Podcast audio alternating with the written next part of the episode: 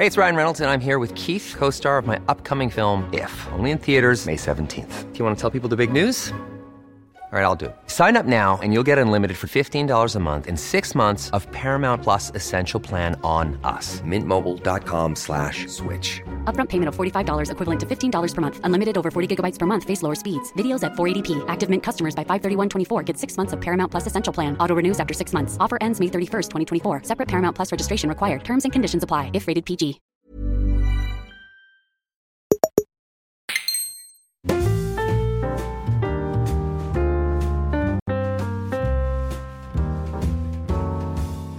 Hola, ¿qué tal amigos? Bienvenidos a un nuevo episodio de En Crisis.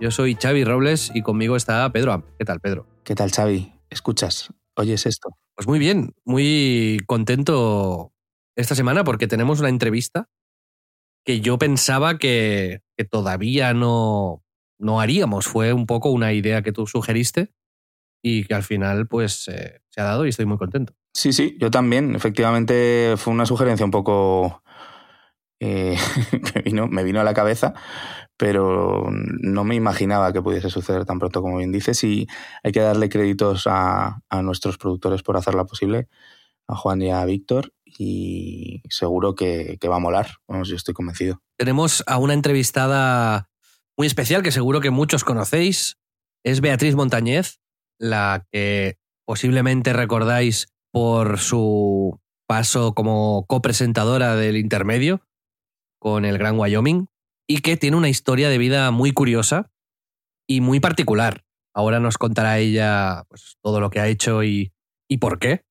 Y esperamos sacar algo en claro de, de ahí, porque, como sabéis, aquí en, en, en Crisis os invitamos a escuchar los eh, otros episodios de esta temporada donde hemos entrevistado a, a Iglesias o a Belén Canarejo, a un mogollón de gente que lo, podéis consultar. E intentamos nosotros averiguar cómo personas que están pues ya entrando a un punto de las vidas donde las decisiones son un poco más pesadas, ¿no? Más espesas y que descubrimos que a partir de los 30 pues hay más crisis de las que uno se creía y aquí pues intentamos aprender de los demás para ver si podemos solucionar, capear, driblar o sumergirnos en, en, esos problemas y en esos altibajos que nos va lanzando la vida. ¿no? Pedro, esta semana tú y yo nos veremos en Madrid porque en nuestra sí, empresa, en, en, en, Webedia, hacemos el, pues la, la, fiesta, típica fiesta de, de empresa de, del año y nos, nos, juntaremos todos y el episodio que viene os contaremos si fue todo bien y si no hay episodio, pues posiblemente es que no haya ido del todo correcto. Esperemos que no, no perder la vida, ¿no? Por lo menos. O sea, es lo mínimo. Lo que aspiro es como a despertar al día siguiente. ¿Y tú? ¿Cuál, ¿Qué es lo mínimo a lo que aspiras después de esa, de esa cena de Navidad? Cuéntanos. Aspiro a poder, eh, digamos, beber poco.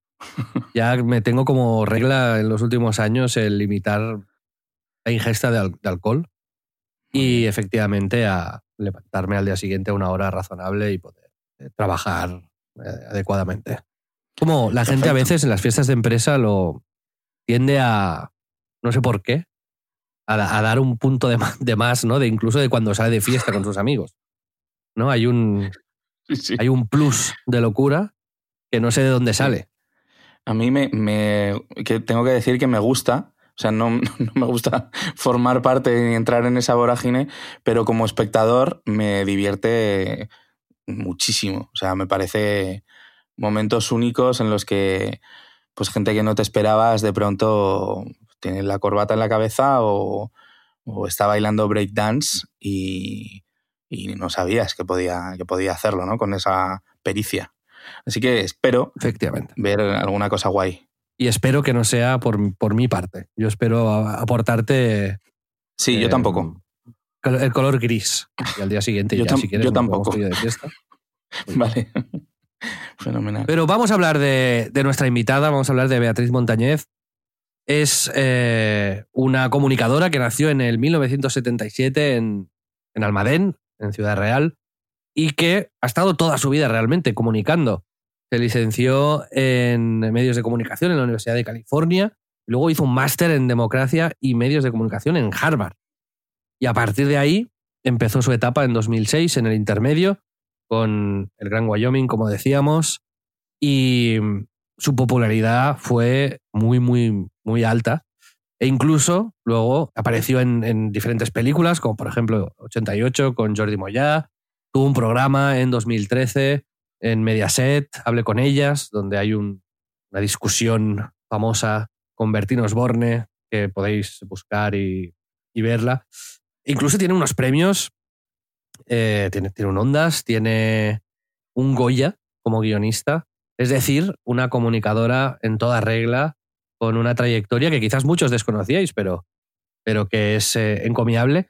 Y en 2001 publicó un libro, un ensayo, que se llama Niadela, y esto vino después de pasar un periodo de cinco años, y sigue todavía ahí, en un retiro, en una casa que tiene ella, donde vive sola, en medio del bosque, totalmente aislada. Pedro vive con un estilo de vida muy particular. De hecho, vamos a ver si nos respeta la conexión, porque claro, ella eh, normalmente no hace este tipo de, grabaciones y vamos a ver qué tal, qué tal se escucha. Os pedimos eh, disculpas de antemano en caso de que haya algún pequeño corte o demás, porque efectivamente estamos hablando con ella y ella está eh, pues aislada, como bien dice Xavi. ¿no? Le aporta, yo creo que es como casi... Tomároslo como postproducción, ¿no? para que os sintáis en, con esa semidesconexión del, del, de la actualidad en la que está, o quizás no, Beatriz. Ahora nos contará. Pues bueno, Pedro, vamos con la entrevista. Venga, vamos allá. Hola Beatriz, ¿qué tal? ¿Cómo estás? Esa es la verdad. Ya lo estamos notando porque te vemos ahí con, con, tos y estornudos. Con la voz tomada. Y además, si lo escucháis hoy el audio un poco raro, Soy porque yo. Beatriz Soy vive Cuéntanos tú, ¿dónde, ¿dónde vives? Bueno, en primer lugar, seguramente que el audio se escuche mal porque tengo voz de caverna, eh, al estilo Zaratustra. Y voy a estar tirando de papel higiénico, que me lo he dejado aquí al lado, mmm, para sonarme los mocos de vez en cuando. o sea que eso hay que dejarlo claro. Y luego vivo en, en medio de una sierra, en una casa de piedra que arreglado con estas manitas que me dio Dios, pero sobre todo con mucho tesón, porque no tenía ni puta idea de nada y, y al estar perdida, pues eh, no hay mucha cobertura. La poca cobertura que tengo es de una antena que está eh, atada con cinta aislante a una de las chimeneas de la casa. O sea que en una de estas un día también la pierdo en una tormenta. Ostras. O sea que además de todo has, has tenido que aprender como mmm, pequeños eh, como oficios, ¿no? De, de todas estas cosas, a, antenas, entiendo mmm, la corriente del agua, el, mm. el, coger la comida, has aprendido absolutamente a todo, entiendo, no hay más remedio. Lo primero que tuve que aprender es a, a, a la ciencia de las chimeneas, porque es una cosa brutal, yo no sabía que tenía, había ciencia en las chimeneas, en la construcción de chimeneas. Y cuando llegué a esta casa, en, en, revocaban las dos que hay. Y entonces me di cuenta de, bueno, pues fui aprendiendo que hay una cosa que se llama altar, que evita que el aire frío que pesa más baje hacia abajo, que hay una cosa que se llama boca de la chimenea, que, que no puedes medir más de 45 por 50 con una profundidad determinada. Aprendí um, a hacerme lámparas, y digo hacerme porque el equipo fotovoltaico que instalé hace un año después de venir aquí, también tuve que estudiar para ver cuáles eran mis necesidades respecto a qué baterías comprar, qué placas, qué inversores, etcétera, etcétera. Y, y, tú, y, tienes que aprender de electricidad un poco también. Y luego de fontanería porque instalé el agua caliente, porque tampoco había.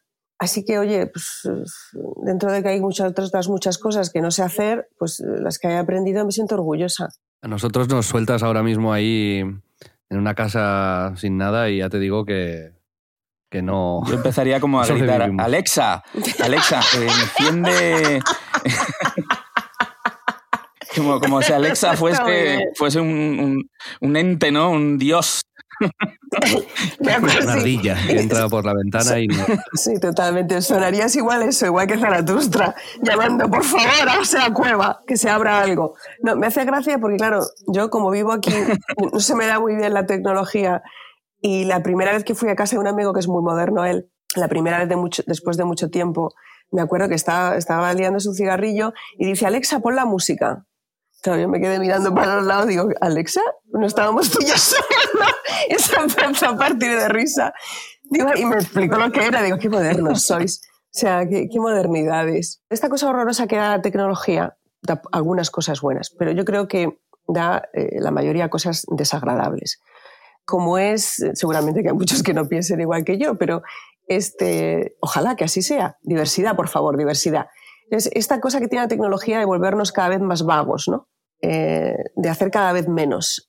Y yo creo que va a llegar un momento en el que van a haber algoritmos que ya nos digan lo que nos toca comer hoy para seguir una dieta equilibrada, la novia perfecta para nosotros, la ropa que, que, nos elija la ropa, que nos elija el restaurante para cenar y todas esas cosas. Y Alexa yo creo que es el primer paso. ¿eh? Pues sí, ahí, ahí andamos. No cabe la menor duda. ¿eh? Estamos de hecho, en el último episodio hablábamos de, de domótica y de, y de cómo las casas se están volviendo más, bueno, digamos, automatizadas pero sí que es verdad lo que, lo que tú dices, y a mí me ha pasado, Pedro, no sé si a ti también, pero con la edad, ahora que rozamos los 40, Qué jóvenes. Eh, hay como una llamada interior a, la artesanía, ¿no? A aprender a hacer cosas con, las manos, que ese interés yo no lo tenía, desde luego, antes. hacer cosas con...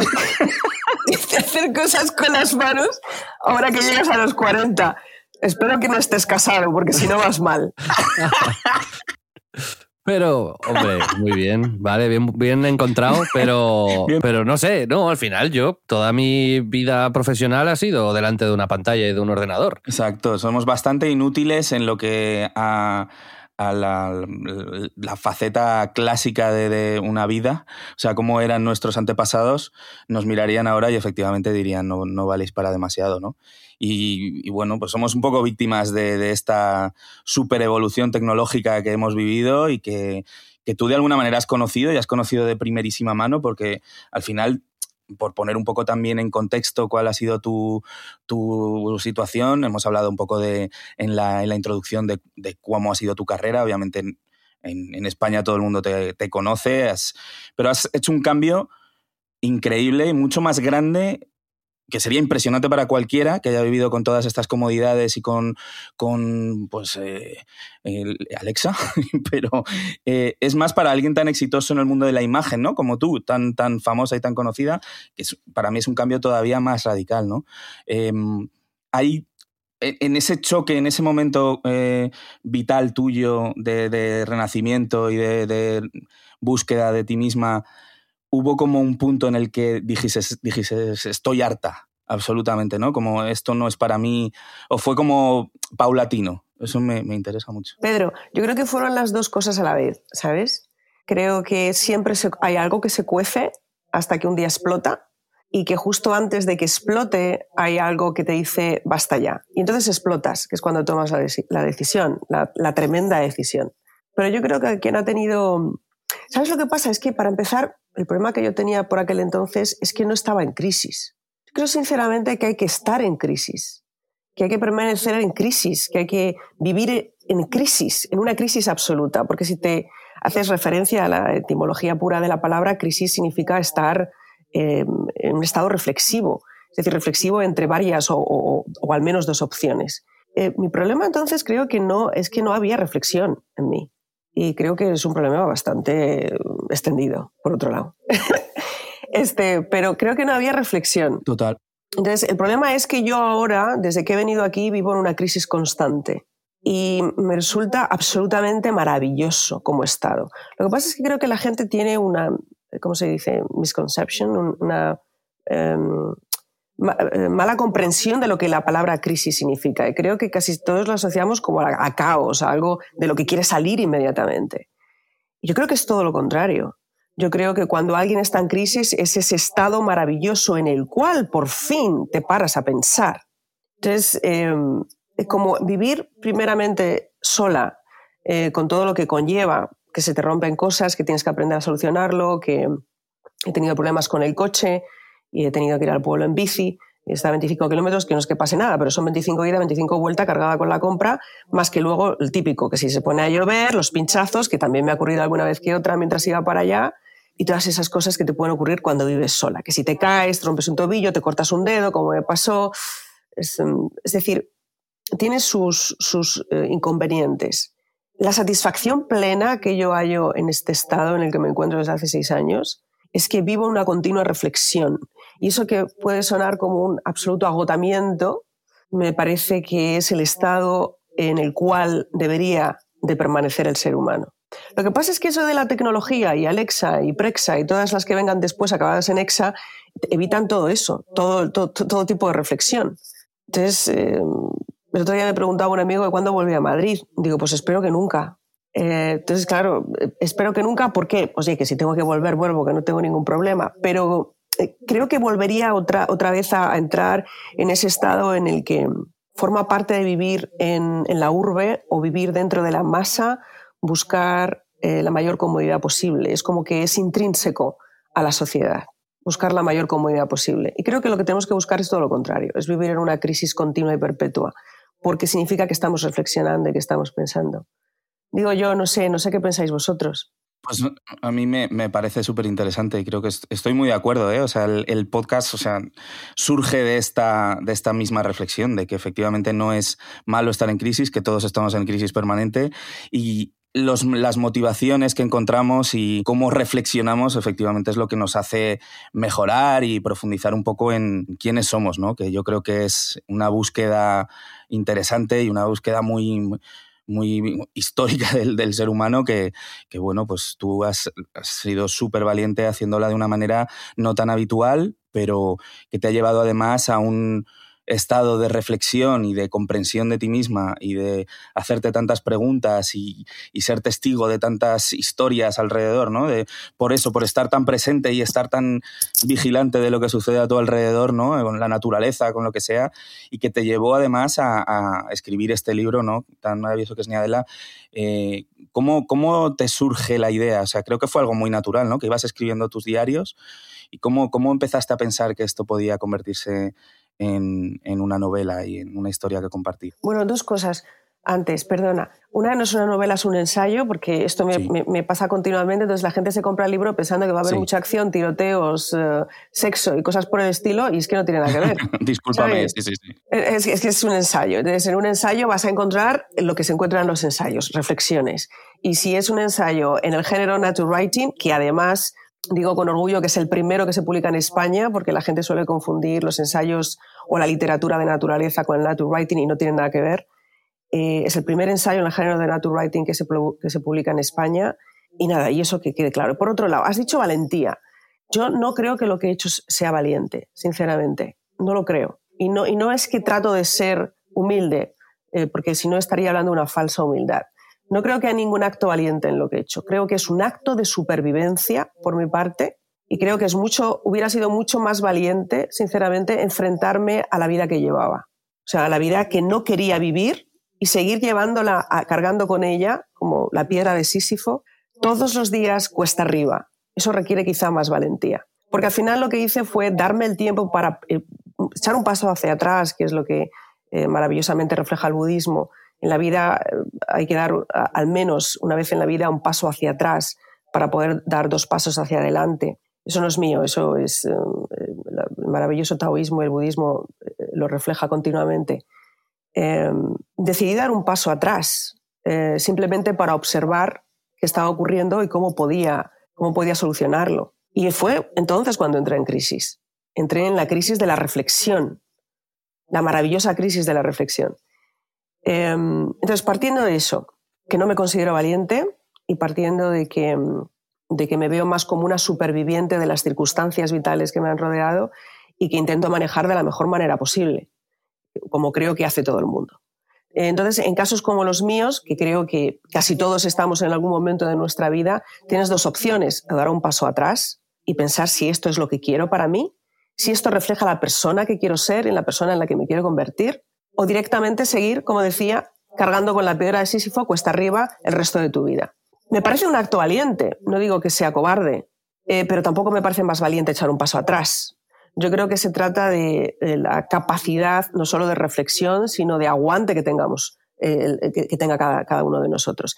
Y aquí me gustaría, hablando de aguante, ahora que sale la palabra, hacer una diferencia entre la resiliencia y la capacidad de aguante de una persona. Eh, últimamente se aplaude mucho lo de la resiliencia y a mí sinceramente, no sé si pueden decir palabrotas, pero me toca un poco los cojones, ¿sabes? Y me toca los cojones en tanto que la resiliencia nos habla de alguien que aguanta toda la mierda del mundo y sigue adelante. Eso es resiliencia, pura y llanamente. Entonces, la gente se coloca el cartel de resiliente o nos lo colgamos o nos, nos lo cuelgan, me da igual, como si fuera una corona de, laureles. Y no sé hasta qué punto deberíamos reflexionar de si ser resiliente es bueno o no para nosotros. ¿Sabes? Mm, mm, que digo que a lo mejor a alguien le sirve. no, estoy, no, estoy, criticando a quien tome la decisión de ser resiliente, simplemente digo que cada uno de manera individual eh, debería de pararse a pensar si lo que quiere es colgarse el laurel o la corona de resiliente y decir yo voy con todo, yo puedo con todo, que creo que es un falso valor y una falsa valentía, porque creo que la vulnerabilidad es la que deberíamos de colgarnos como una corona de laureles. Creo que la vulnerabilidad es algo absolutamente maravilloso, porque a través de conectar con eh, la vulnerabilidad que hay en nosotros o esas partes en las cuales tenemos carencias o con nuestro lado oscuro que, que, también llamaba Carl Jung, el, psicoanalista, conectar con eso, con nuestras carencias, nuestra humildad y nuestro lado oscuro, creo que realmente es la verdadera corona de laureles, no el aguantar y la resiliencia. Esto no hace o no, me hace a mí más valiente, simplemente me hace una superviviente a mis propias circunstancias y una eh, persona que tiene necesidad de reflexionar, reflexionar. Si lo que de verdad quiero es seguir adelante, cargando con lo que tengo o, haciéndome la valiente como em, o el resiliente como venga yo puedo y la vida es una puta mierda pero yo puedo con ella es que no va de eso la vida yo creo yo creo que la vida no va de eso yo creo que la vida va de echar un paso para atrás y estar seguro de que lo que estás haciendo, tu trabajo, tu vida, tus hijos, la mujer con la que te acuestas todas las noches, el hombre con el que te acuestas todas las noches, es realmente la persona con la que quieres estar, el trabajo que quieres llevar a cabo y la vida que quieres, en la que quieres envejecer. ¿Y vosotros qué decís? Yo estoy, estoy muy de acuerdo en, el, en, el, lo que comentas del, paso atrás, que es mm, algo que personalmente he reflexionado, pero claro, la mayoría de gente el paso atrás lo da dentro de, su entorno, ¿no? Tú has dado un, ya no un, paso atrás, has dado un, para atrás o para adelante o para los lados, ¿eh? llámalo como quieras, pero, eh, pero muy largo, un salto de estos de olímpico.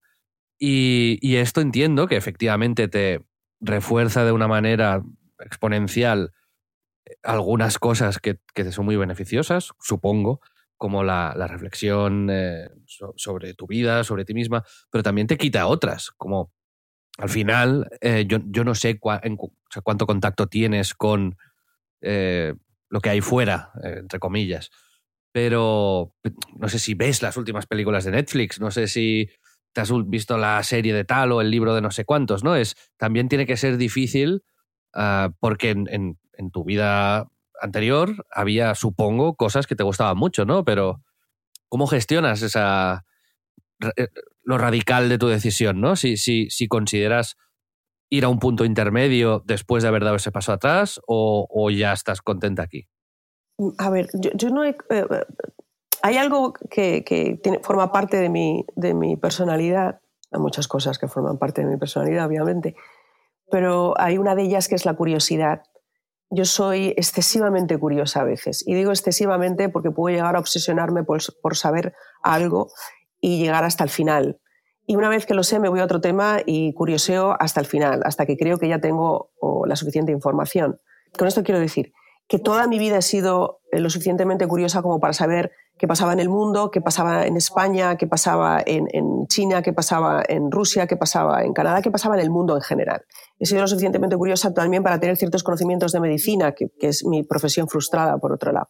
Ciertos conocimientos de psicología, de filosofía, del conocimiento de uno mismo, del taoísmo, del budismo, suficientemente curiosa como para saber qué alimentos tomar, cómo tomarlos, cómo cuidar mi cuerpo, eh, cómo cuidar mi mente, cómo cuidarme por dentro y cómo cuidarme por fuera. Respecto a la información, la leo todos los días, respecto em, a las noticias me refiero, y sigo leyendo, leo muchísimo. Veo las, las, películas que me recomiendan mis amigos, veo las series que me recomiendan eh, o las que directamente este, descubro yo. Eh, leo los libros que recomiendan otros escritores, nunca leo libros que me recomiendan porque normalmente no suelo tener el mismo gusto que tienen otras personas y lo he intentado varias veces, pero no consigo que me gusten los libros que me recomiendan. Eso que sin ningún tipo de prejuicio, simplemente los leo y digo, bueno, pues a esta persona le interesa, pero a mí no. Entonces, suelo leer los libros que recomiendan escritores dentro de sus propios libros, como Gabriel García Márquez, que, que para que te hagas una idea, recomendaba el libro Luz de Agosto, una de sus novelas, y lo he leído yo creo que ya unas cinco veces. Es decir, al tanto estoy de lo que no estoy aislada eh, del mundo, porque no nos olvidemos que todos formamos parte. Y aunque yo quiera no formar parte de una sociedad que a mí me parece que está enferma, sigo formando parte de esa sociedad, porque soy humana, porque vivo y porque eh, vivo bajo unas reglas, costumbres y leyes que me hacen pertenecer a esa masa que también respeta o pretende respetar o quiere respetar esas, esas reglas, costumbres y leyes. Pero creo que lo que sí me ha dado estar aislada aquí es un mayor conocimiento de mí misma y por lo tanto y en consecuencia del otro, del ser humano en general. Porque al final cuando uno se conoce a sí mismo mejor, conoce mejor al otro, porque todos eh, navegamos entre los mismos defectos, las mismas virtudes, las mismas carencias, los mismos sentimientos. Entonces, el momento en el que tú te conoces mejor, acabas conociendo eh, de manera irreversible mejor al otro también. Esto me ha vuelto mucho más consciente de las debilidades del ser humano y me ha vuelto muchísimo más tolerante y muchísimo más paciente con las personas que me rodean y con las que no. Ahora entiendo muchas más cosas que antes eh, me frustraban o no entendían de cómo reaccionaban o, las palabras que decían los demás o de cómo manejaban sus vidas o determinadas situaciones. Ahora entiendo mucho mejor eh, al otro. Lo más importante que me ha dado la soledad ha sido eso. Comprendiéndome a mí misma, soy capaz de comprender al otro. Porque al final todos, todos nos parecemos. Tenemos nuestras pequeñas diferencias, pero todos en el fondo, como decía, tenemos un núcleo común y nos preocupan las mismas cosas y, queremos las mismas cosas. Y eso es fundamentalmente lo que, lo que he aprendido en soledad. Y creo que la soledad es realmente importante. Al menos una vez en la vida todos deberíamos de pasar un mínimo de seis meses, porque menos es absurdo. Y digo seis meses por algo, porque creo que a partir de seis meses fue cuando yo empecé a encontrarme a gusto en mi soledad y empecé a darme cuenta de determinados hábitos o, formas de ser o de hacer o mm, patrones de comportamiento o dinámicas en las relaciones que tenía. Fue a partir de los seis, ocho meses que empecé a tomar conciencia de ellas. Entonces yo creo que todo el mundo debería de tener a lo largo de su vida al menos un tiempo de soledad. Porque sinceramente creo que si le preguntas al primero que te encuentras por la calle si se conoce bien, lo primero que te va a responder es, por supuesto que me conozco. El momento en el que te sientas a discutir determinadas cosas con esa persona, no me cabe la menor duda de que el conocimiento de sí mismo va a ser meramente superficial. Porque yo tengo una cosa muy clara, cuando tú quieres conocer a alguien, tú te sientas a tener charlas con esa persona. Te interesa esa persona, piensas que es alguien que te puede aportar algo, alguien que te puede iluminar en determinados aspectos de tu vida. Entonces te sientas a tomar un café, eh, otro día quedas en una biblioteca, otro día quedas para ir al cine para ver qué opinión tienes sobre determinadas películas, cómo piensas sobre determinados eh, aspectos de la vida y te, y te preocupas por conocer, te, preocupas por, te preocupas por preguntar y te, y te interesan sus respuestas, estás abierto, estás receptivo, te interesa esa persona o crees que te interesa. Luego ya deduces con el tiempo si realmente te puede aportar algo o no, pero de momento te interesa, si lo haces a través de la conversación. Pero tener conversaciones con uno mismo es una cosa muy extraña que nadie hace, pero es la única forma de conocerse preguntándote, empezando por preguntarte las cosas más absurdas. ¿Qué color te gusta? ¿Qué plato te gusta? ¿Te gusta la persona que tienes al lado? ¿Estás cómodo? ¿Qué te genera? Es decir, acabar al final del día preguntándote cómo te has sentido hoy, qué te ha salido bien, qué te ha salido mal. Yo creo que estos cuestionarios son mm, fundamentales para conocerse uno mismo. Pero no nosotros lo hacemos nunca. Y yo sinceramente creo que no hay otra forma de conocerse a uno mismo, que no es a través de preguntarse cosas. ¿Por qué me ha afectado esto que me han dicho? ¿Por qué no me cae bien esta persona? Profundizar, no quedarte en lo superficial. Es una gran forma de conocerse a, uno mismo. Y sobre todo, si realmente te conoces, y creo que estas son tres preguntas clave que yo me hice a los, el momento en el que estaba escribiendo Ni Adela, eh, llegué a, estas tres preguntas que creo que son importantes para ese proceso del conocimiento de uno mismo. Es eh, qué quiero, por qué lo quiero y cómo lo voy a conseguir. Para mí son fundamentales. No sé si os las habéis hecho en algún momento vosotros. yo creo que nos las hacemos de forma, de forma bastante, bastante habitual. Y el gran problema es cuando empiezas a encontrarte que las respuestas son confusas, son, o son difusas, o son... Mm. Eh, y es, es, complicado porque realmente es una pregunta que realmente no, sé si se puede solucionar de, una manera definitiva, ¿no? Que siempre tenemos que estar en revisión y que siempre vamos aprendiendo, ¿no? Y seguro que en estos seis años que tú has, dado estos avances eh, eh, de, hacia tu crecimiento, pues habrás visto esta evolución. Y, a mí me interesa mucho eh, preguntarte eso, ¿cómo, ¿cómo era la Beatriz de entonces y ¿Cómo, ¿Cómo, te llevas con aquella Beatriz ahora que has hecho esta, este viaje de crecimiento? O sea, em, ¿realmente crees que has construido más, estás más cerca de lo que quieres ser? Estás mucho más, entiendo, plena, porque si no, no habrías tomado una, decisión como esta, pero no sé hasta qué punto, qué porcentaje consideras de crecimiento, si se puede decir. ¿eh? Es, una, es una cosa muy compleja, pero si de verdad ves esta evolución muy, muy claramente. Oh, sí, sí que la veo, sí. Pero permíteme, permíteme que te responda antes a una cosa. Cuando dices que todos nos hacemos estas preguntas, pero la, respuesta es muy difusa, eh, entonces quizá no estás haciendo la pregunta apropiada. Quizá a lo mejor esa misma pregunta hay que hacerla desde, desde otro lugar o desde otro punto de vista. Porque creo sinceramente que cuando, que cuando haces la pregunta de em, qué quiero hacer, es decir, cuál es, em, qué quiero hacer en mi vida, qué quiero hacer con mi vida, puede haber una respuesta difusa al principio, pero yo creo que si nos conocemos lo suficiente, a través de las cosas que hacemos y decimos, en las respuestas a las preguntas que nos hacemos y cómo actuamos en nuestro día a día, podemos encontrar la respuesta perfectamente. Uno no hace un podcast todos los días eh, y luego cuando se pregunta a sí mismo qué es lo que quiero hacer, no, tiene, no obtiene una respuesta clara. Te estás mintiendo a ti mismo. De momento sabes que lo que quieres hacer es un podcast efectivamente a lo mejor eh, esto dura solo 10 años y a los 10 años tienes una revisión y dices, es que ya no quiero seguir haciendo un podcast. Pues quizá es que entonces es que la respuesta no era que quieres hacer un podcast. O sea, yo tengo muy claro que el resto de mi vida quiero escribir. Y he llegado a esa conclusión estando en soledad, eh, eh, conociéndome a mí misma, haciéndome preguntas, ¿qué es lo que me mueve?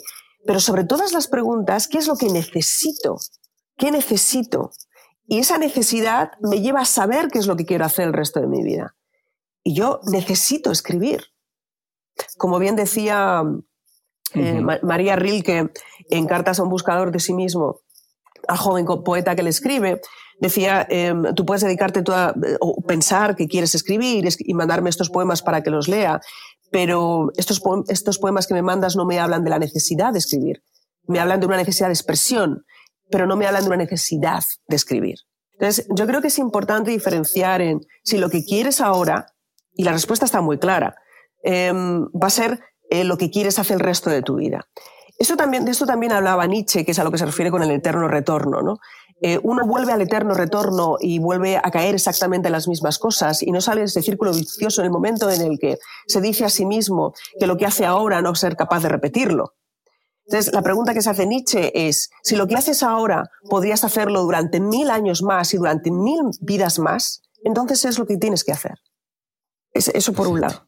Sí, yo entiendo, entiendo lo que dices, Beatriz, pero yo, a mí lo que me pasa es que me cuesta mucho encontrar la, certeza absoluta de, efectivamente, sé eh, por mi evolución profesional, por mi evolución personal, sé las cosas que me gustan y obviamente por los caminos que he recorrido ya no, de pronto no voy a, es muy, muy improbable que de pronto decida irme a pescar, porque sé que no me gusta y me mareo en un, en un barco, ¿no? Pero, pero realmente sí que pienso que, que, voy a estar en constante evolución, ¿no? Y es, es, eh, me da mucha envidia que tengas esa certeza tan clarísima de que ya sabes para lo que estás aquí, lo que, lo que te llena eh, de una manera tan, tan radical, ¿no? Y eso... Una de las conclusiones de, que hemos sacado, Pedro, de hecho, es que tanto tú como yo, eh, en esta búsqueda que es también este, este programa, es que nosotros, por lo menos, una de las respuestas que tenemos es que seguimos mucho a nuestra intuición, ¿no? Que, que lo que nos hace feliz, de alguna manera, eh, es nuestra intuición lo que,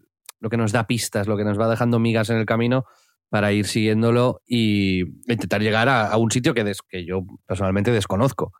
Porque, mm, porque yo sí que pasé un, momento que, en el que tenía una meta muy clara, ¿no? Quería llegar a un sitio y cuando llegué a ese sitio, ahí es donde se, derrumbó un poquito el, castillo de naipes y tuve que repreguntarme otra vez, vale, mm, ¿y ahora qué? Y, la única respuesta que he encontrado es esto, es ves, ves siguiendo tu intuición, ves poco a poco haciendo cositas que sientas que vas, van en la dirección correcta. Eh, Pero a mí lo que me sorprende de tu, de tu búsqueda radical, podríamos llamarlo, porque es, también las renuncias, porque tú has decidido escribir y esto es lo que te, lo que te hace más feliz, pero también renuncias a, muchas cosas. Y es un, como un compromiso enorme, ¿no? Con, con, eso que te hace muy feliz. Y a mí, en cierto modo, me da envidia el, el haber encontrado eso que me llena de una manera tan, tan brutal, que yo no sé si es posible en mi caso. Yo creo que es, eh, eh, eh, es posible. sí, es posible. Pero tú eres el primero que tienes que creer que es posible. Entonces, si lo dudas, pues efectivamente no, no va a llegar a ser posible. Em, yo no siento que he renunciado a nada. Y si siento que he renunciado a algo, es que no siento que he renunciado a nada, que leches. Em, ¿Sabes lo que pasa? Que cuando, en mi caso, cuando, cuando por fin he encontrado lo que realmente quiero hacer, porque también ten en cuenta una cosa, me ha costado 44 años. Bueno, no, porque tengo ahora 45, pero eh, llevo aquí 6, echa cuentas. Me ha costado treinta y tantos años saber qué es lo que quiero hacer. ¿Sabes? Entonces, mm, no ha sido fácil tampoco. Em, cuando realmente sabes que estás cubriendo una necesidad básica, básica para, para ti, tanto a nivel físico como moral como espiritual, cuando estás cubriendo esa necesidad básica que es para mí escribir, para mí no existe la renuncia. Porque si estoy renunciando a algo para poder escribir, quizá ese algo es a lo que tendría que dedicarme. Porque yo creo que la renuncia lleva implícita hacer algo que no quieres hacer, que es apartarte o alejarte de otra cosa. Entonces renuncias a eso. Pero en mi caso yo no siento que he renunciado a algo. Eh, siento que, puede sonar raro, pero es, la verdad, lo siento así. Siento simplemente que me he encontrado con la persona que quiero ser y con lo que quiero hacer, cueste lo que cueste efectivamente, más que renuncia, quizá yo utilizaría otra palabra, quizá es un poco el, apartamiento, por decirlo de alguna forma, momentáneo de algunas determinadas cosas que sé que gracias a la escritura, a mi tesón, a mi, tenacidad, voy a poder acabar volviendo a, unir em, a, este, a este mi sueño y a esta necesidad que tengo. Es decir, que no es una renuncia total, sino quizá es el apartar determinadas cosas, darle prioridad a lo que yo necesito para, para sentirme a gusto y para ser feliz en este momento. Y creo que son cosas que, aunque las haya apartado de momento, voy a poder recuperarlas una vez que yo ya tenga estructurada, eh, como te decía, no solamente mi, mi, propuesta vital, sino eh, mi vida alrededor. Es decir, dónde quiero vivir, qué quiero hacer, eh, perdón, qué quiero hacer, cómo quiero llegar a conseguir. Es decir, escribir el resto de mi vida, a eso me refiero. qué cosas tengo que hacer para conseguir, para conseguir poder dedicarme a escribir el resto de mi vida no son renuncias, es simplemente apartar algo a un lado que, como te digo, sé que con el tiempo va a volver a formar parte de quien yo soy. Si realmente tiene que formar parte, si no, pues no pasa nada tampoco. Es decir, que no, que creo que lo que se ha ido, y te puedo asegurar que se han ido, por mencionarte algunas cosas, muchas personas se han apartado. No, no, creo que hayan renunciado a mí, no quiero pensarlo así. Es que han desaparecido muchas personas desde que terminé, desde que dejé de trabajar en la televisión. Entonces, como no me gusta pensar mal de la gente, simplemente creo que de alguna forma ellos estaban eh, desubicados dentro o respecto a mi amistad o dentro de mi amistad o, el papel que formaban parte en mi vida en ese momento. Y, están buscando de alguna forma cuál es, cuál es em, su papel primero, el papel de esas personas que han desaparecido de mi vida, su papel en la vida y luego quizá la vida nos vuelva a juntar. Yo pienso así que soy muy positiva. Porque si no, de verdad te digo que una de las cosas más llamativas que me ocurrió cuando decidí dejar la televisión es la cantidad de gente que desapareció con ella. Fue una cosa, una sorpresa extraña, por no utilizar otra palabra. Yo entiendo muy bien, Beatriz, tu, pasión por los libros y por la escritura, porque mis dos padres son profesores de literatura y, editores, de hecho.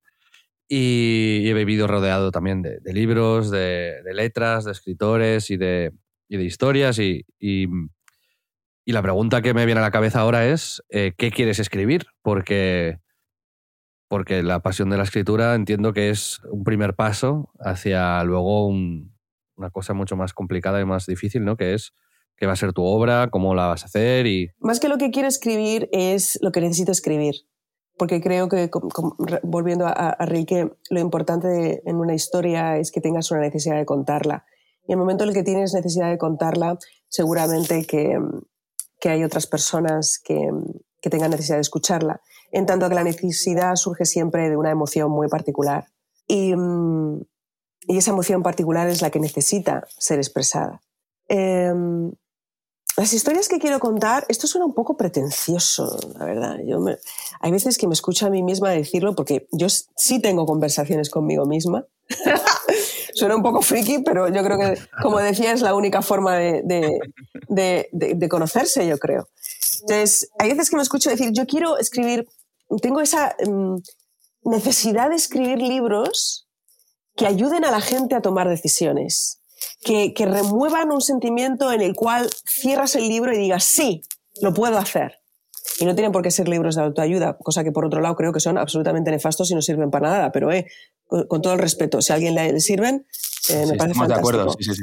Pero, pero creo que mm, dentro de, porque esto ha sido, ni Adela es un ensayo, pero eh, escribiré más ensayos porque me parece un género absolutamente fascinante.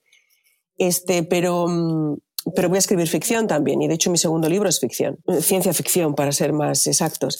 Entonces, me, me gustaría tener la sensación cuando, cuando el lector cerrara el, el, el libro, de que cierra el libro, el libro con, con, el ímpetu de que esas cosas que quiere hacer las puede hacer, las puede conseguir, que puede conseguir las cosas que quiere, que entiende un poco más qué es lo que le ocurre, o que entiende un poco más qué es lo que ocurre a su alrededor, un poco más al menos. Entonces, quiero escribir libros que ayuden a la gente a comprenderse a sí mismos, y al mundo que le rodea un poco mejor. Esto es un muy pretencioso, como te decía, pero bueno, esa, esa es la premisa. Luego no sé si lo conseguiré, pero esa es mi premisa en cada libro que, escribo, porque tengo esa necesidad de, a raíz de todos los cambios que yo creo que han sido muy positivos en mi vida, eh, poder ser capaz a través de las cosas que he aprendido y sigo aprendiendo, a que los demás se comprendan un poco mejor y comprendan un poco mejor el mundo que les rodea. Creo que eso es lo que debería de conseguir la buena literatura. Eh, Balzac, por ejemplo, sin ir más lejos, es el primero que me viene a la cabeza, ¿no? O Dickinson, por ejemplo, con la sociedad inglesa, o Balzac con la sociedad francesa. De alguna forma, la buena literatura lo que hacía Balzac era intentar que, el lector comprendiera un poco mejor a la sociedad francesa de aquella época. Eh, que es lo mismo que hace eh, em, Dickens con la sociedad inglesa, etcétera, etcétera. Yo creo que la buena literatura lo que te ayuda es a comprenderte a ti, comprender el, tiempo en el que vives y la sociedad de la que te rodeas. Y esto, como decía, dejando al lado que pueda ser un poco pretencioso, es mi intención. Si lo consigo o no, si lo consigo o no, no lo sé. Pero también te voy a decir una cosa que no te he respondido antes a la pregunta. Yo ahora me caigo bien. O sea, me caigo bien. ¿Para qué nos vamos a engañar? Me parece una tía simpática, pues me, dejo llevar. Tengo mis cosas, como todo el mundo, pero me caigo bien, me, divierto estando sola. O sea, me hago chistes yo a mí misma, me meto conmigo, me lo paso bien. Acepto mi lado oscuro, que es una cosa fundamental. Creo que es muy importante. Eh, June, el, psicoanalista, eh, decía, y lo tengo clarísimo, hay un libro, por cierto, que es altamente recomendable, que se llama Encuentros con la sombra, que a mí me ayudó mucho a comprender mejor mi lado oscuro. Em, creo que es fundamental em, entender tu lado oscuro y a mí me ha ayudado a comprender muchas cosas de mí que no entendía en mi relación con otras personas o en mi odio o mi, frustración con otras personas y, otras, otras cosas de mí misma. Entonces, bueno, con ese examen profundo que he tenido a lo largo de estos años, ahora me caigo bien. Antes me resultaba a veces un poco insoportable, sinceramente, porque como no me entendía, no sabía por qué hacía determinadas cosas ni por qué reaccionaba a determinadas cosas de determinada forma. Ahora que me comprendo, hay veces que me río cuando reacciono de determinada manera y otras veces me regaño a mí misma y me digo, no, por ahí no. O sea, esto no, que no se vuelva a repetir. ¿Sabes? Y me pongo un poco en el camino recto, en el camino de Dios y de la virtud. pero, pero, la, verdad, la, verdad, la verdad es que antes no, no, no tenía ni puta de quién era, esa es la verdad a veces me daba cuenta de que me estaba comportando como los demás querían que me comportase o como los demás creían que me debería de comportar. Y esto de la fama que mencionabas al principio, que es una palabra que yo odio rotundamente, eh, este, yo voy a trabajar el resto de mi vida, trabajar concienciadamente y con tensión para ganarme el prestigio. No, no, no, no quiero fama, quiero prestigio. Quiero que la gente me respete. No quiero que la gente me admire. Quiero que me respeten. Y creo que son dos cosas diferentes porque tengo la sensación que, en este siglo, en el XXI, eh, la gente tiende a, admirar y a, sentir cierta admiración o mucha admiración por personas que, se crecen de una manera muy rápida o que crecen o que llegan a ser famosos de una manera muy rápida o, muy dudosa o mm, muy superficial. Porque creo que vivimos una sociedad en la que no importa cómo lo consigues o no importa los medios que te hacen llegar hasta ahí, pero la sociedad siente cierta atracción por lo que se ha crecido de manera exponencial. Y mm, yo no quiero ser parte de eso. Yo quiero que la gente mm, me tenga respeto y, y creo que la admiración y creo que el respeto y la fama no suelen ir de la mano. Esa es mi sensación. Esa es mi sensación. Puedo estar equivocada. Yo creo que la gente me respete y eso es lo más importante para mí. Y creo que el respeto lo trae el prestigio, un trabajo duro y, y como decía Epicuro, vivir oculto, que creo que a mí personalmente mm, me parece que es mucho más difícil que una sociedad que te obliga a exponerte. Pero sí que yo veo que hay, hay una línea ¿no? que, que une la, la, Beatriz del inicio, que estudió comunicación, que trabajó en la televisión, que has ganado premios, eh, si no me equivoco, has, bueno, un Ondas, eh, un Goya. Sí. O sea, sí que hay un hilo conductor que es que querías contar historias o querías explicar cosas y de alguna manera entiendo, como todos los comunicadores, conectar con la gente, porque uno no comunica para, para uno mismo. Eh, cuando, cuando alguien hace algo así es con vocación de, que, de ser visto, ¿no? Y ahí sí que veo quizás un, un vínculo, ¿no? Entre contigo en, todas tus etapas y ahora lo que has hecho es, es pues, eh, reducirlo a, a los elementos que consideras imprescindibles, ¿no?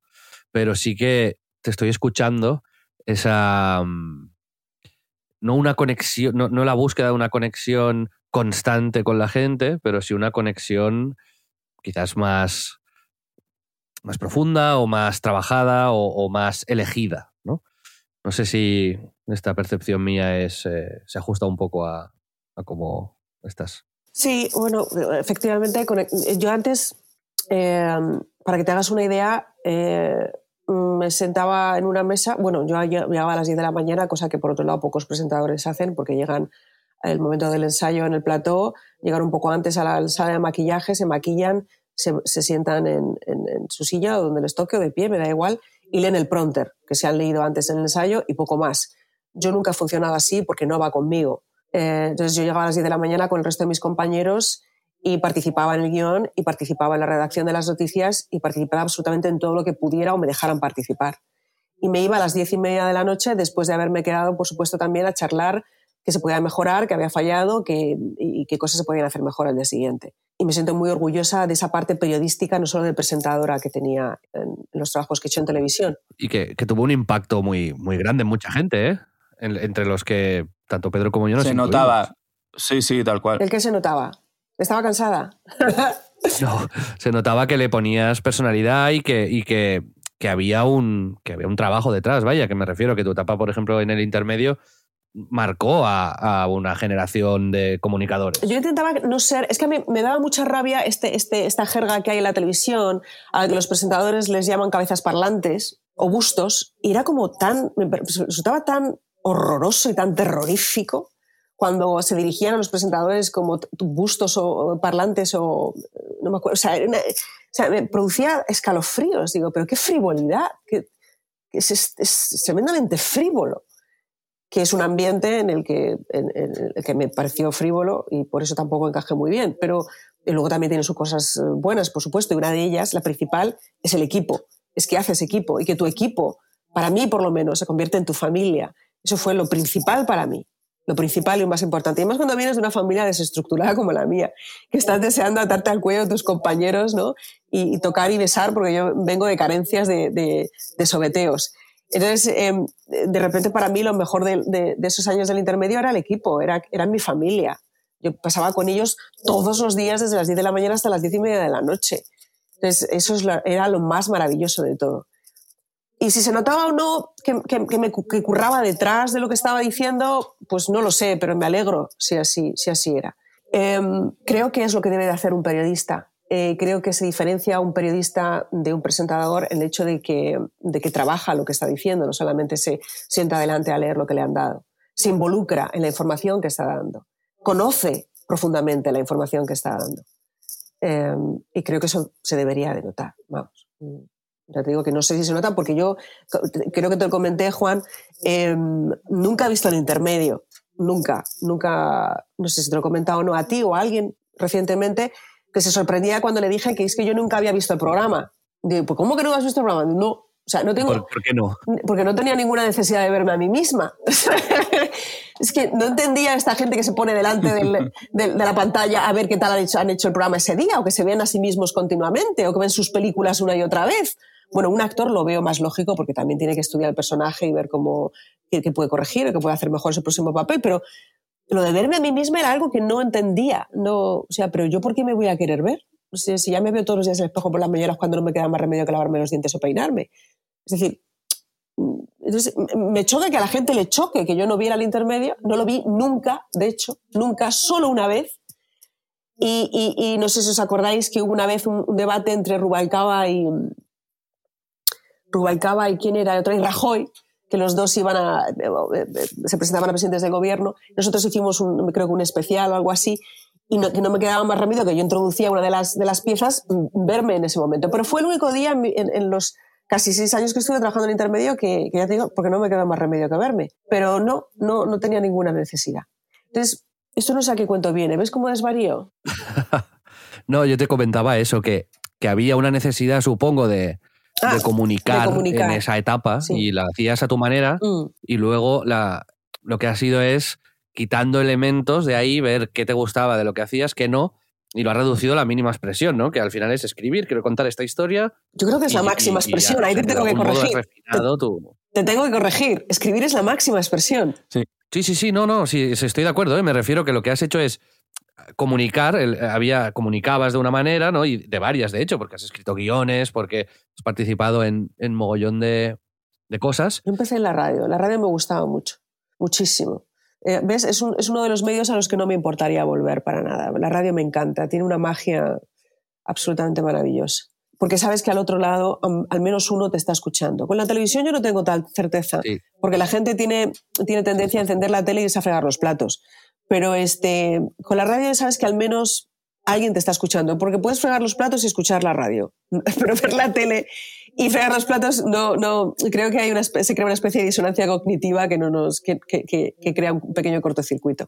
Bueno, pues vea, eh, antes de despedirnos, se quería pedir que nos recomiendes un Oh. par de libros para, bueno, para si, si nos pica el gusanillo y, y también nos Sí. podemos escribir.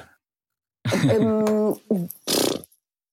O por lo Sí. menos aprender. Eh, bueno, seguramente solo un par. bueno, a ver, este. Dale, dale. Anímate, Eh, Claro, más. es que, no sé, hay tantos tan absolutamente maravillosos. O sea, yo me acabo de, de leer El arte de mirar, absolutamente maravilloso, El arte de mirar de Burroughs. Eh, estoy eh, empecinada en terminarme los seis volúmenes de la comedia humana de Balzac, que me parece una absoluta maravilla. Por ahora voy por el tercero. Y, mm, y Cartas a un buscador de sí mismo, que me venga así a voz de pronto, de Thoreau, que me pareció también maravillosa. Y algo que no tiene nada que ver, pero que me pareció una, una gran lectura, sobre todo porque, porque eh, te enseña a, a saber mirar, al igual que Burroughs en el arte de mirar, pero a, sa- a saber mirar en este caso la fotografía, que es el ensayo de la cámara lúcida de, de Roland Barthes, que me pareció también absolutamente maravilloso y disfruté muchísimo. Y puedo seguir, pero bueno, lo voy a dejar aquí. Creo que has, puesto, con, solamente con Balzac, y has puesto suficientes deberes para. para Bueno, es que tiempo, es, ¿eh? es- es maravilloso. O sea, no puedes leer a Balzac sin, sin reírte, llorar, eh, entender, comprender mejor la naturaleza humana. Es que yo creo que sería un básico para los estudiantes de psicología, te lo juro. Es absolutamente fascinante cómo, cómo es capaz de retratar a la gente con sus, sus inmundicias y sus virtudes y sus grandezas. Es, es fascinante, Balzac. Bueno, pues Beatriz, muchísimas gracias por tu tiempo, por esta charla tan agradable y por eh, tus reflexiones sobre, sobre lo que ha sido tu vida.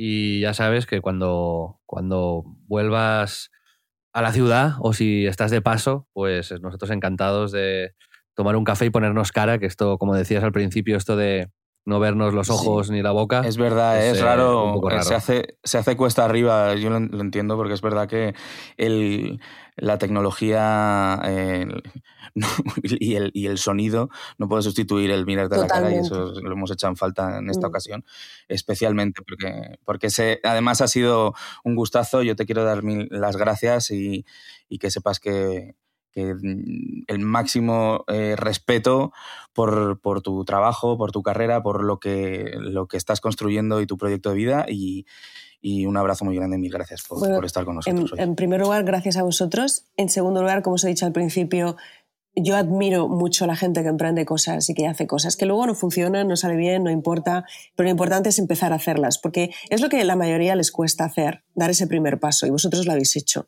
enhorabuena. Y otra cosa, siento enormemente que os hayáis perdido mis ojeras, mis pestañas apelotonadas llenas de legañas, mis heridas en la nariz de solarme los mocos. O sea, un cuadro mm, ni, ni, Botticelli, ¿sabes? o sea, ¿qué, ¿qué, digo? O sea, ni, ni, ni Turner hubiera dibujado cosas semejantes, ¿sabes? O sea, menos mal, menos mal que no me podíais ver porque, madre mía, qué pinta tengo. Muchísimas gracias a todos vosotros. Estás guapa seguro. Bueno, sí, claro. Pues, eh, guapa voy a estar cuando esté muerta, que así se me quedo para siempre. muchas gracias. Bueno, pues un abrazo y hasta la próxima. Chao. Muchas gracias, Beatriz. Chao, gracias, cuidaros.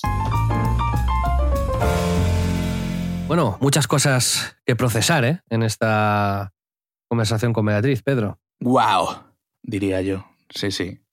Ha sido súper interesante conocer a Beatriz. Eh, creo que hay mucho de lo que reflexionar y, alrededor de lo que pensar, ¿no? De, efectivamente, creo que hay, hay, un punto que, que, ha dicho en la entrevista que a mí me ha parecido muy interesante cuando hablaba de, de las crisis y cómo el no no huir de ella, sino al revés, el estar en permanente crisis como algo a reivindicar casi, que a mí me pareció... Me ha parecido Estoy muy de acuerdo que es, como la primera conclusión que me llevo y es curioso que teniendo nosotros un programa que se llama En Crisis, siempre veíamos las crisis como algo a superar y no como algo a lo que ir, algo que buscar, ¿no? Y me ha parecido súper interesante esta, esta, esta reflexión, vaya. Sí, lo es, sí. Y es una, mm, una manera, o sea, casi es una sinopsis del, del programa, ¿no? A mí, me, por lo menos, y creo que lo compartimos por lo que dices, me ha hecho como abrir los ojos a esta, a, este, a esta nueva manera, ¿no? De, enfrentarnos a estos, a estos problemas, a estas eh, vicisitudes de la vida. Y bueno, más allá de eso, yo creo que es eh, súper interesante como, como, persona, como en su encaje y en su, en su manera de, tan única ¿no? y tan especial de, haber asumido su, sus inquietudes y sobre todo su carrera. Yo creo que es, flipante. Al final recordar que está, eh, pues eso, con un catarro ahora que flipas, pero está 25 días sin salir de su casa hasta que ya tiene que ir a por más suministros, que tiene pues condiciones de vida que en, la que nosotros no estamos acostumbrados. Hacía la broma de lo de, de lo de Alexa, pero bueno, o sea, aquí sabéis que tanto Xavi como yo somos dos eh, tequis y dos eh, enamorados de la, de la tecnología y del, de los progresos que ha hecho la ciencia para las cosas pequeñas. yo, tengo que decirte, Pedro, sí que, yo, me genera cierto conflicto el estilo de vida de Beatriz. Evidentemente no lo juzgo, ni, ni muchísimo menos, y tampoco estoy, digamos, eh, posicionándome de ninguna manera. Es, hablo de manera totalmente subjetiva, pero no lo entiendo. Quiero decir, no lo quiero glorificar esto, lo que ha hecho ella. Creo que es una decisión personal muy poco común y quizás un poco peligrosa. Y mm, no creo que sea para todo el mundo. Creo que estas decisiones tan radicales, el dejarlo todo, aislarse, tienes que estar muy preparado, eh, tener pues, una capacidad de, como decía ella también, resiliencia y de aguante Entonces, eh, ya lo comentaba en anteriores programas. A mí no, no, no me siento muy cómodo con la idea y el mensaje, o sea, que a veces parece que podamos llegar a transmitir es está muy lejos de lo que yo busco, que es que para ser feliz hay que hacer cambios radicales en la vida de uno. Creo que muchas veces es al contrario.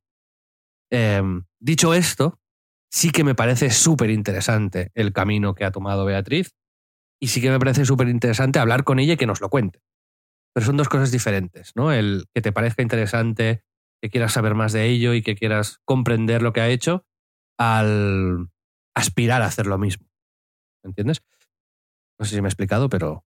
Sí, sí, sí, sí. Yo no, vamos, yo creo que nadie, cualquiera que la haya escuchado, entenderá que no es algo que ella esté promulgando como la solución definitiva para cualquiera, sino que bueno, es la que por la que ha optado ella y para mí lo único que hay, eh, ¿cómo decirlo? De, mm, y a, mí, a nivel personal, obviamente, de, mm, de recomendable es que ha tenido mucho valor a la hora de encontrar su propio camino, que es lo que tenemos que hacer todos. Y hay caminos que pasan por irte y dejarlo todo y hay caminos que pasan por solucionar cosas más pequeñas aquí y seguir adelante y cualquiera es positiva mientras te ayude, ¿no? Ha dicho en un punto de la entrevista que no es, que no es valor, que es todo lo contrario, que no pudo enfrentarse a su, a su día a día, como ha parecido entender, digamos, ¿no? No, no sé qué piensas. O sea, quiero decir, eso también es relevante. Bueno, es una manera de, obviamente, creo que entiendo lo que, lo que quería decir cuando hablaba de no es, no es valeroso, no es eh, efectivo, porque a nivel interior para ella ha encontrado una solución eh, en la que antes, digamos, que, que, no, no, no, iba por el buen camino, ¿no? Y pues eso, es dependiendo de cada uno, como, como pienso yo, ¿no? que es la solución no es definitiva para todos, no es escoge cosas que a ti te valgan. Yo creo que hay cosas muy positivas y muy, muy interesantes que yo me aplico, que pienso que, puedo, que me podrían ayudar, ¿no? El hecho de estar, por ejemplo, más cerca o más en contacto con la naturaleza o, tener un poco más de, de atención por las cosas con la naturaleza. No, pero ahora mismo. Nos dejan en el campo y nos, como decíamos, y nos sí, pero, pero entiendo el valor que tiene.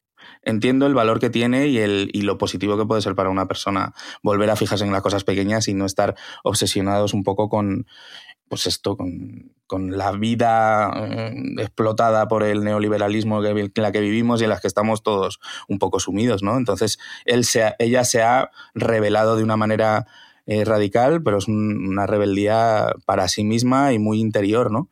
Y claro, eso es tiene una dimensión pues muy, muy única y muy personal y por supuesto yo creo que no tiene ninguna intención de ser eh, dogmática o de, intentar decirle nada como hacemos siempre en este podcast y yo creo que ya ha quedado muy, claro en, tanto en este programa como en, en algunos pasados, ¿no? Sí que es verdad que a mí una de las cosas que más me ha llamado la atención es eso, ¿no? Es ese carácter, esa convicción que ha habido como un momento un poco ahí polémico, que ha habido un momento que me ha asustado, que efectivamente yo he hablado de Neadela de su, de su libro y he dicho novela, pero porque yo soy un muy torpe y a los libros en general a veces me sale llamarle novela, no porque yo pensase que era una novela y ella obviamente ha defendido que es un ensayo, etcétera, etcétera, ¿no? Pero que a mí lo que más me gusta es conocer a gente con esta personalidad y con esta capacidad de, fijarse una meta y tirar hacia adelante, sea una meta que comparto o no sea una meta que comparto, pero en la, en la diferencia también yo creo que está la, riqueza y por eso además tenemos en, crisis a gente tan, tan diversa y tan distinta, ¿no? que, nos enseña distintas maneras de, no de superar crisis ni mucho menos, sino de vivir la vida y de, enfrentarse a, a, las cosas que te van surgiendo.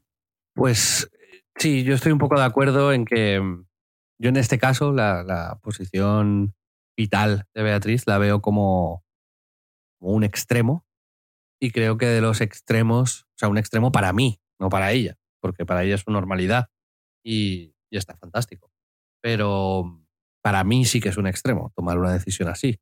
Igual que la sería, pues sería otras, eh, darme a la política, por decirte algo.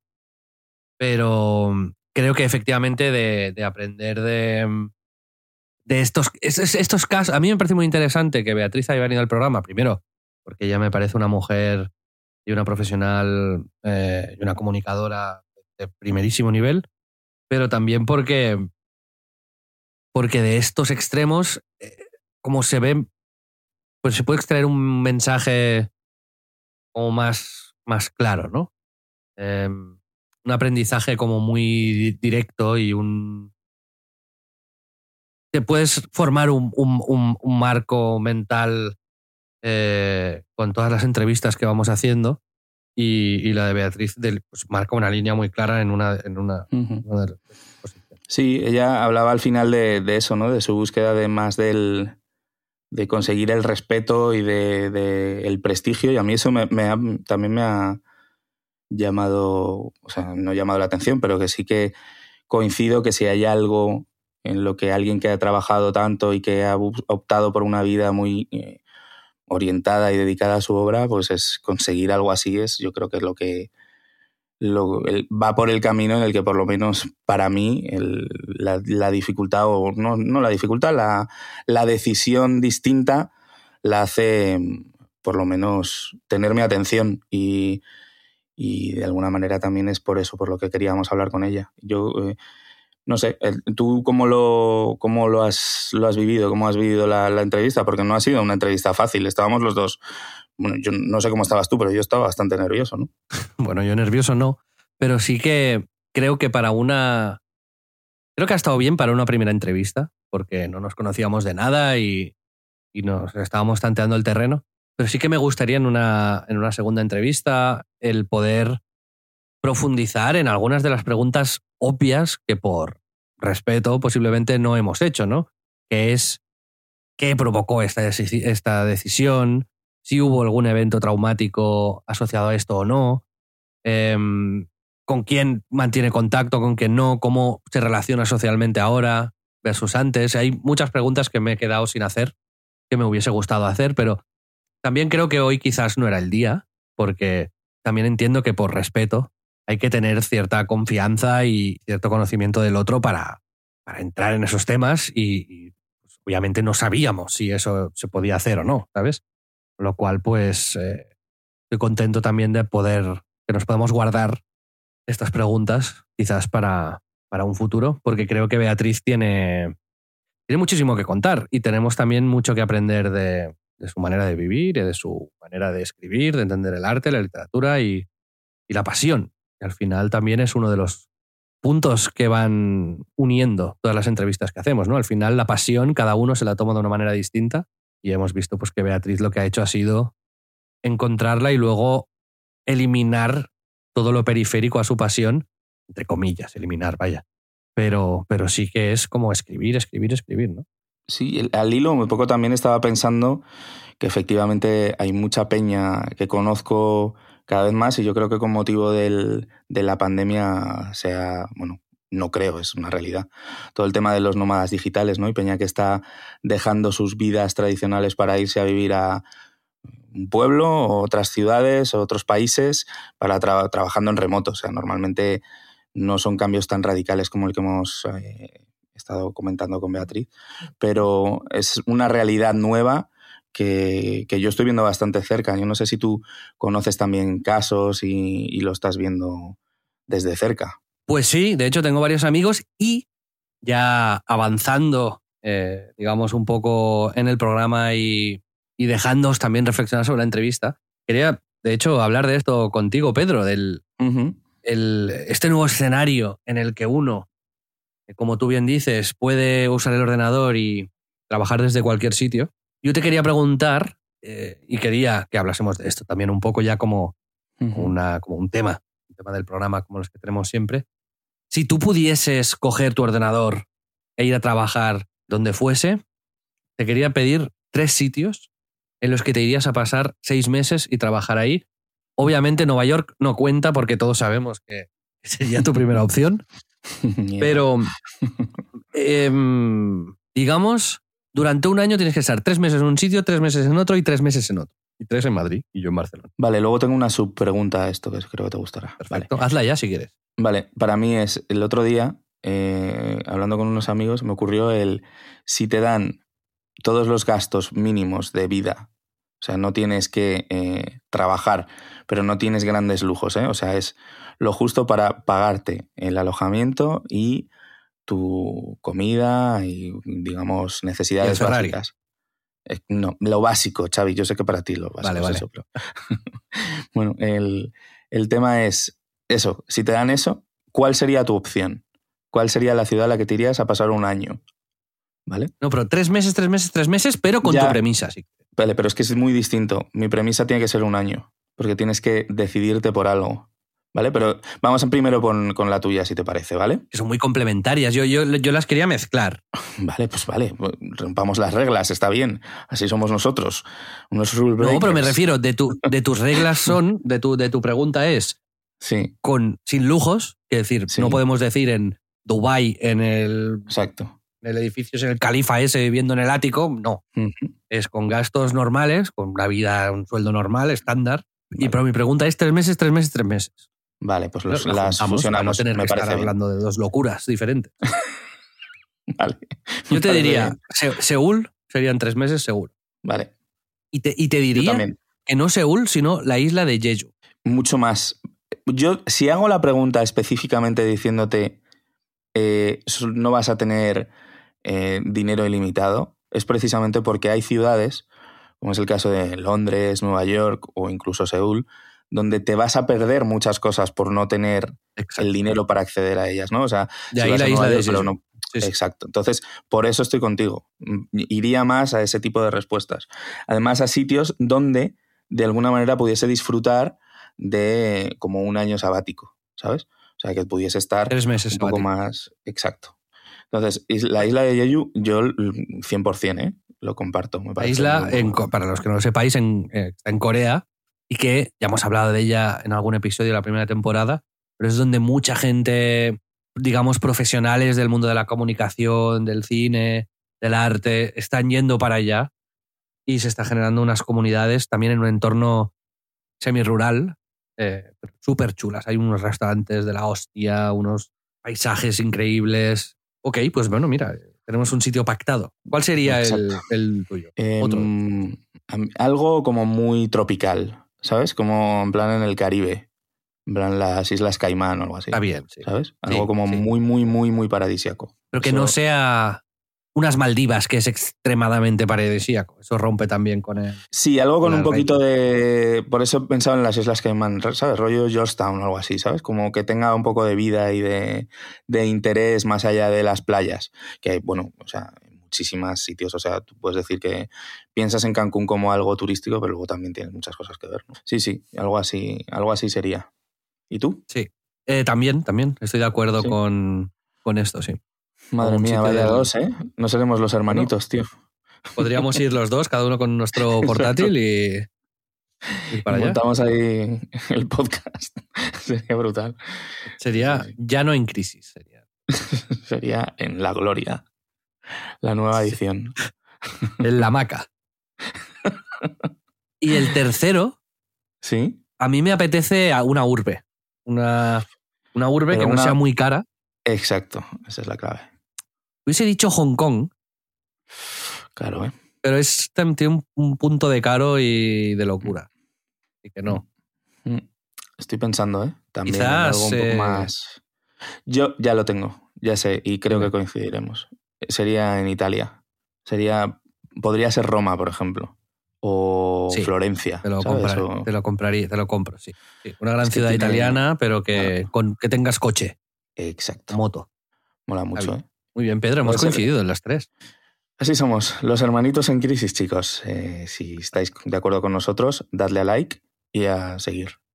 La otra cosa que te quería comentar esta semana, Pedro, es que tengo tres libros de los que hablarte, pero lo haremos, como siempre, al final. eh, en- lo explicamos en el anterior episodio, hoy os lo explicamos ahora y os lo vamos a ir recordando en la parte premium, porque este programa en crisis, sabéis que es gratuito, lo podéis escuchar en Spotify, en Apple Podcasts, ahí donde queráis escucharlo. También en nuestra web, que es splendid.club. Y ahí veréis que nos podéis apoyar, nos podéis apoyar con un pago mensual para nuestro programa, que nos, pues, nos facilita la vida y nos... eh, Y nos permite más- poder contactar con Beatriz Montañez, por ejemplo. Efectivamente. Pero vosotros también sacáis algo de ahí, sacáis, como decía, este contenido exclusivo donde hablaremos de libros, enlazando un poco con, con lo que decía Beatriz, ¿no? Haremos un top de nuestros libros favoritos, los libros que más nos han marcado y que más os recomendamos. Y mm, en este club también, aparte de tener acceso a este contenido adicional de En Crisis, que es 20-30 minutos adicionales cada semana, también tenéis acceso, si, si queréis, al contenido adicional de los demás programas de Splendid, que es el sello que, publica En Crisis, pero también pues tenéis la clave, si os gustan los videojuegos, con Albert García y Borja Pavón, o mi programa favorito de, toda la podcast historia. que es Detective Google, con Víctor Manuel Martínez, acá chico nuclear, que, eh, o también conocido como Detective Google ahora, es un podcast que habla del metaverso y no tengáis miedo si no sois, digamos, eh, expertos en, en todo lo digital, porque Víctor precisamente hace una labor muy pedagógica a la hora de explicar las posibilidades que nos abre la realidad virtual o la inteligencia artificial. Y os recomiendo que el primer episodio es un poco más densito, pero a partir de ahí, eh, joder, cada episodio es mejor que el, que el otro. A mí me, me encanta. Y el contenido adicional de Detective Google es espectacular porque es el doble de largo que el episodio central. Y, y os lo recomiendo muchísimo. Y además, en Splendid, ya os lo contaremos la semana que viene o la otra, vamos a añadir eh, varios podcasts nuevos que se unen también y por el mismo precio disfrutaréis también de ese contenido adicional. Así que, bueno, tenerlo, tenerlo en consideración. Primicia, ¿eh? Increíble. Es lo que tiene, chicos, escuchar en crisis. Podéis enteraros de lo último. Efectivamente. No sé si es momento, Pedro, de que le enseñe a la audiencia mi nuevo programa de sonido. Sí. Eh, creo que es un, muy buen momento para terminar, ¿no? Después de habernos metidos en temas tan, tan... Yo creo que por lo menos que le des a un botón, ¿no? Sobre todo para puedo dar un, botón? El sonido, del infierno este con el que me torturas, por lo menos para cambiar, cambiar un poco, ¿no? Que sea otra cosa, ¿no? Para despedirnos. ¿Quieres explicar un chiste? tú, tú. Ah, Ya sabemos que a Pedro le ponen muy nerviosos los sonidos. Y ahora tenemos eh, amigos miles. Y Pedro está así.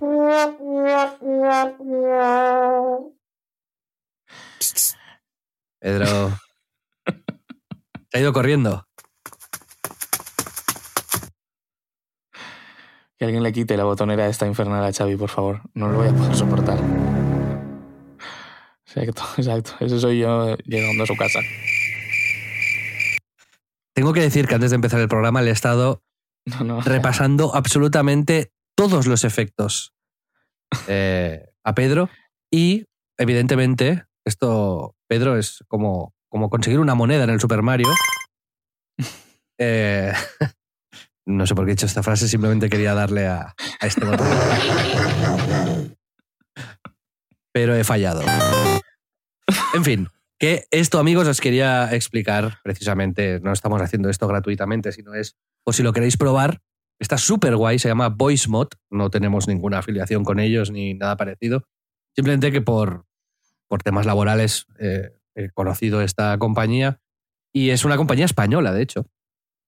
Eh, y, y, tienen este programa que de momento es solo para Windows, pero también se publicará en, en Mac en breve y te permite mm, poner miles de efectos mientras hablas, pero también te permite, Pedro, cambiar la voz e incluso podría llegar a tener la voz de Morgan Freeman.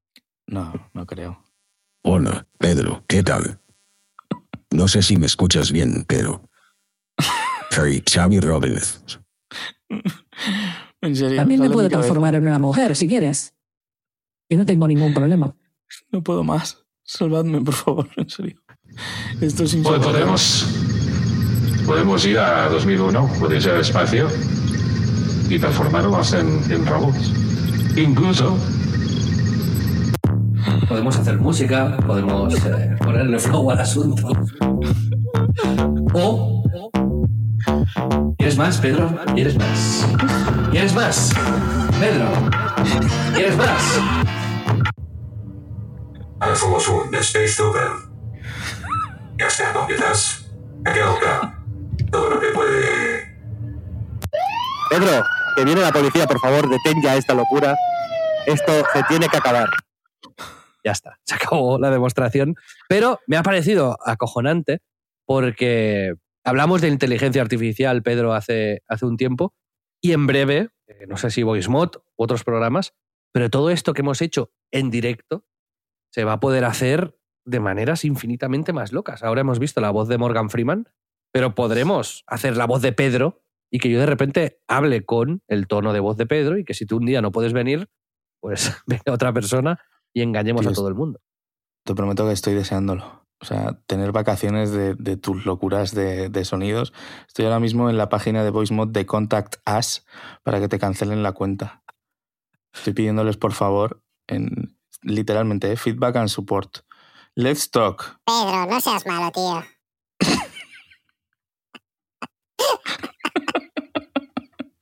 Mirad esa risa, tío.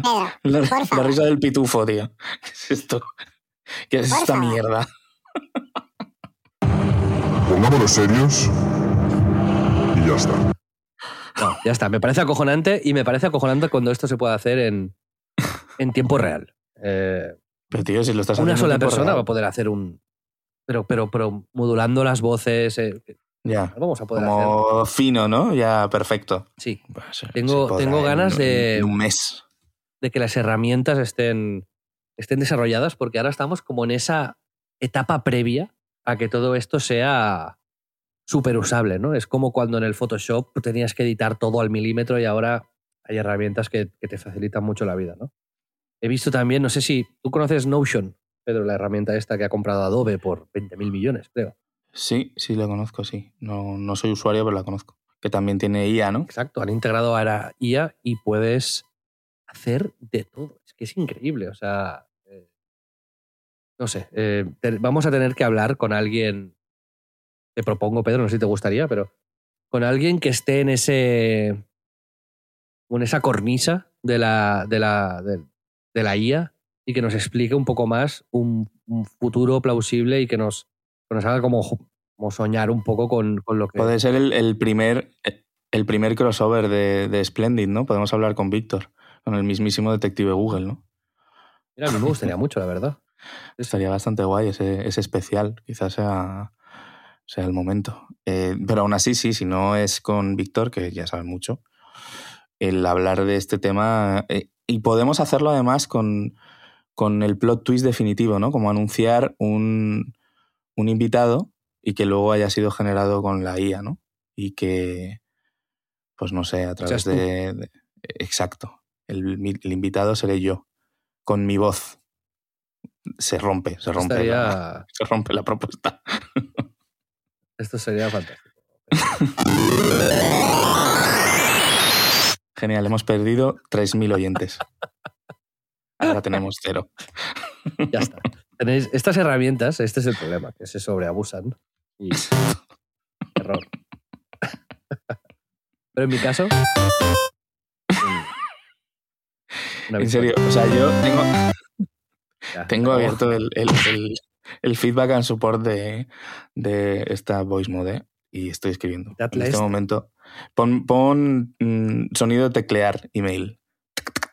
No, no, no. Exacto. Eh, seguro, que, seguro que está, ¿eh? Seguro. Que no sabéis lo que ha sido antes de grabar, que me ha pasado mm, por no sé cuánto tendrá la aplicación, 900 sonidos. Y realmente eh, estaba perdiendo el juicio. Para mí ha sido muy difícil eh, conseguir mantener la cordura. Eh, ya me cuesta normal. Cuidado. Ojo. Pedro, si quieres, lo dejamos aquí. La semana que viene tenemos episodio en solitario, donde vamos a hablar de varios temas que ya tengo apuntados algunos. Me no sé si quieres que te lance. Bueno, Lánzame, lánzame. Lo podemos dejar para el grupo premium de Telegram y ahí peloteamos los temas para que. Hay que decir una cosa, que por favor nos manden audios, ¿no? A nuestros oyentes, no solo los del Premium, eh, encantados de responder a vuestras preguntas, inquietudes o consideraciones. Eh, tenemos una, una página, lo podéis consultar en nuestro, nuestro Twitter, arroba Splendid Club. No, arroba en Crisis Club. Crisis Joder, es que Club. todo es, en- todo es club, tío. Para una vez que digo yo toda esta puta mierda, ¿por qué luego no lo hago? Por esto. Te iba a poner un que- efecto de sonido, pero te has contenido con la fuerza. Ah.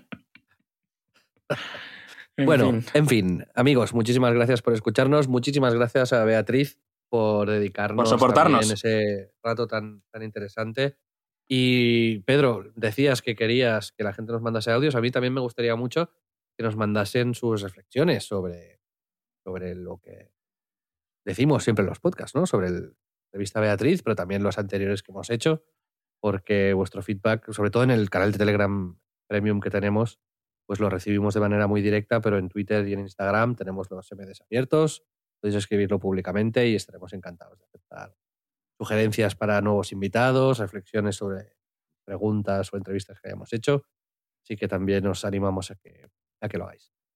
Pedro, eh, nos vemos la semana que viene. Gracias, chicos. Venga, Adiós. hasta la próxima.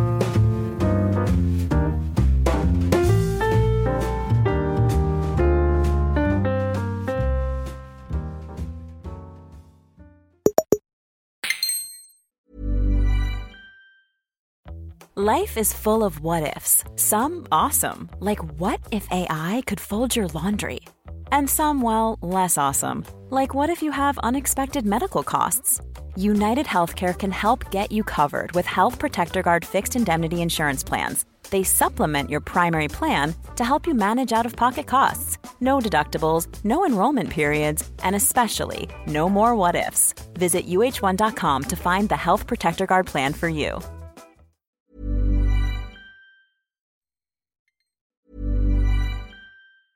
Planning for your next trip? Elevate your travel style with Quince. Quince has all the jet setting essentials you'll want for your next getaway, like European linen, premium luggage options, buttery soft Italian leather bags, and so much more. And is all priced at 50 to 80% less than similar brands. Plus, Quince only works with factories that use safe and ethical manufacturing practices.